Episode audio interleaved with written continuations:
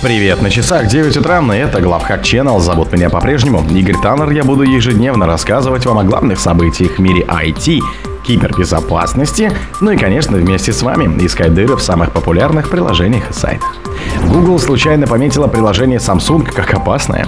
Российские учреждения атакуют с целью кражи данных. Около 40 тысяч устройств CSGO взломаны, но бэкдор стало сложнее обнаружить. Русские хакеры заполучили файлы, которые могут оставить ВСУ без денег украинских водочных королей. Киберэксперт Виткова хакеры создают сайты клоны за 10 минут и атакуют университеты Индии.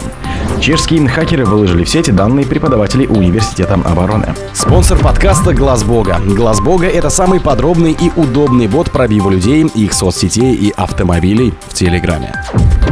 Google случайно пометила приложение Samsung как опасное. СМИ обнаружили, что в этом месяце пользователи устройств Samsung начали получать предупреждения от Google Play Protect.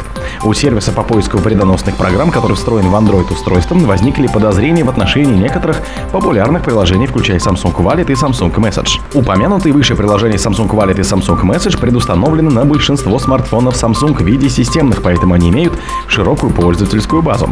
Когда Play Protect помечает приложение как вредоносное, появляется сообщение с предложением удалить это приложение, но поскольку приложения Samsung являются системными, пользователи могут только отключить их. На ситуацию уже обратили внимание представители Samsung, которые заверили на корейском языке, что проблема вызвана временным сбоем сервера Google и теперь должна быть устранена.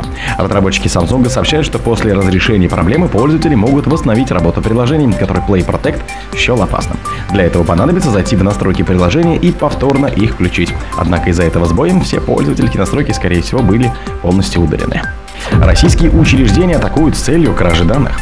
Аналитики лаборатории Касперского предупредили, что злоумышленники используют фишинговые письма, чтобы затем похищать данные организации с помощью нового бэкдора. Эти массовые переносные рассылки затронули десятки российских учреждений из государственного и индустриального сектора. Вредоносные письма были написаны от лица регулятора и содержали вложенные вредоносные архивы. Из архива запускался вредоносный скрипт, который с помощью нескольких модулей пытался украсть данные зараженного устройства. Делал скриншоты, ворвал документы, пароли из браузеров, информацию из буфера обмена. Сообщается, что массовые рассылки начались в июне 2023 года. Если жертва открывала вредоносный архив из письма, на устройстве автоматически запускался скрипт, который открывал подложный документ PDF, чтобы отвлечь внимание жертвы. Однако с этим скрипт запускал в открытом окне загрузку и установку бэкдора, который он получал с сайтом, название которого имитировал сайт официального ведомства. После запуска Malware проверяла доступ в интернет и пыталась подключиться к легитимным сайтам зарубежных СМИ, пока эти ресурсы не вернут в ответ HTTP-код 200. Около 40 тысяч устройств CSGO взломаны, но бэкдор стало сложнее обнаружить. Как и опасались бы эксперты, недавнее снижение количества зараженных устройств CSGO iOS XM были вызваны тем, что атакующие обновили свою малварь, и там перестала обнаруживаться в ходе сканирования. На деле более 37 тысяч устройств все еще содержат написанный на Lua Backdoor. Напомним, что с сентября устройство CSGO под управлением iOS XA находится под массовыми атаками из-за недавнего обнаруженных Zero Day уязвимостей. Патчи для этих проблем были выпущены только в минувшие выходные и теперь доступны для клиентов через CSGO Software Download.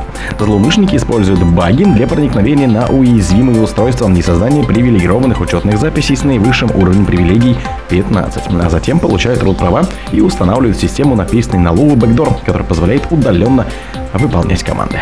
Русские хакеры заполучили файлы, которые могут оставить ВСУ без денег украинских водочных королей.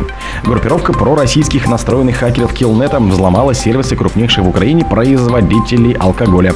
Об этом сообщил лидер объединения хакер Killmilk, отметив, что полученные сведения призваны заставить украинских водочных королей отказаться от спонсирования ВСУ.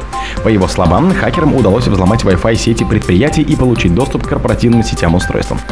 Таким образом, в их распоряжении оказались личные данные всех сотрудников обеих компаний, в том числе высшего руководства состава. Кроме того, в руки Килнета попали юридические документы, организации, договоры, отчеты, контракты на поставку продукции иностранным партнерам и прочее. Полученные данные мы намерены использовать для сокращения финансирования данных о организациями ВСУ. Мы будем использовать полученную информацию для давления как на компанию изнутри, так и снаружи, заявил Килмилк в беседе с газетой.ру. Киберэксперт Виткова. Хакеры создают сайты клоны за 10 минут и атакуют университеты и НИИ. Кибератаки на университеты и научно-исследовательские институты становятся массовыми из-за легкой сериализации. Сегодня сайты клона создаются за 10 минут, отмечают эксперты в области информационной безопасности. Только в первой части октября мы зафиксировали две крупные фишинговые атаки на университеты Санкт-Петербурге. И это при том, что далеко не все выпады удается засечь, объясняет Лидия Виткова. Новые возможности для атаки хакеры нашли в быстром создании клонов официальных страниц вузов и научно-исследовательских институтов. Коллеги из Международного центра криминалистики в СПБ ФИЦ-РАН поделились опытом поиска клонов и подготовки претензионных писем к хостингам компании. Сегодня основная проблема в том, что автоматизированного средства обнаружения сайтов клонов просто не существует в России, поэтому подобные исследования делаются ручным способом, но на регулярной основе, говорит Лидия Виткова. Как следствие, специалистам по информационной безопасности требуется проверять имя сайта в разных доменных зонах, искать перекурсоры сайта или через поисковые системы искать копии текстов и картинки. Но, к сожалению, не в каждом вузе или научно-исследовательском институте есть свои специалисты ИБ или отдел по кибербезопасности. На днях мы с коллегами провели эксперимент и выяснили, что время, которое необходимо злоумышленнику на создание простого клона сайта размером от 3 до 10 страниц, это 10 минут.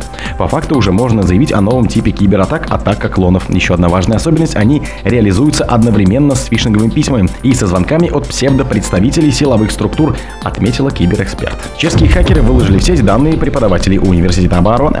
Данные офицеров армии Чехии, преподающих в Университете обороны в городе Брно, оказались опубликованы в интернете в результате хакерской атаки. По данным, хакерская группировка Монти получили доступ к персональным данным студентов и преподавателей, а также к внутренним документам военного вуза, в том числе представляющий интерес для иностранных разведок. Всего они получили 750 гигабайт данных, которые преступники грозятся опубликовать, если не получат выкуп. Для демонстрации своих возможностей на ней раскрыли сведения о преподавателях, в том числе их адреса и номера телефонов. О других событиях, но в это же время не пропустите. У микрофона был Гертанер. Пока.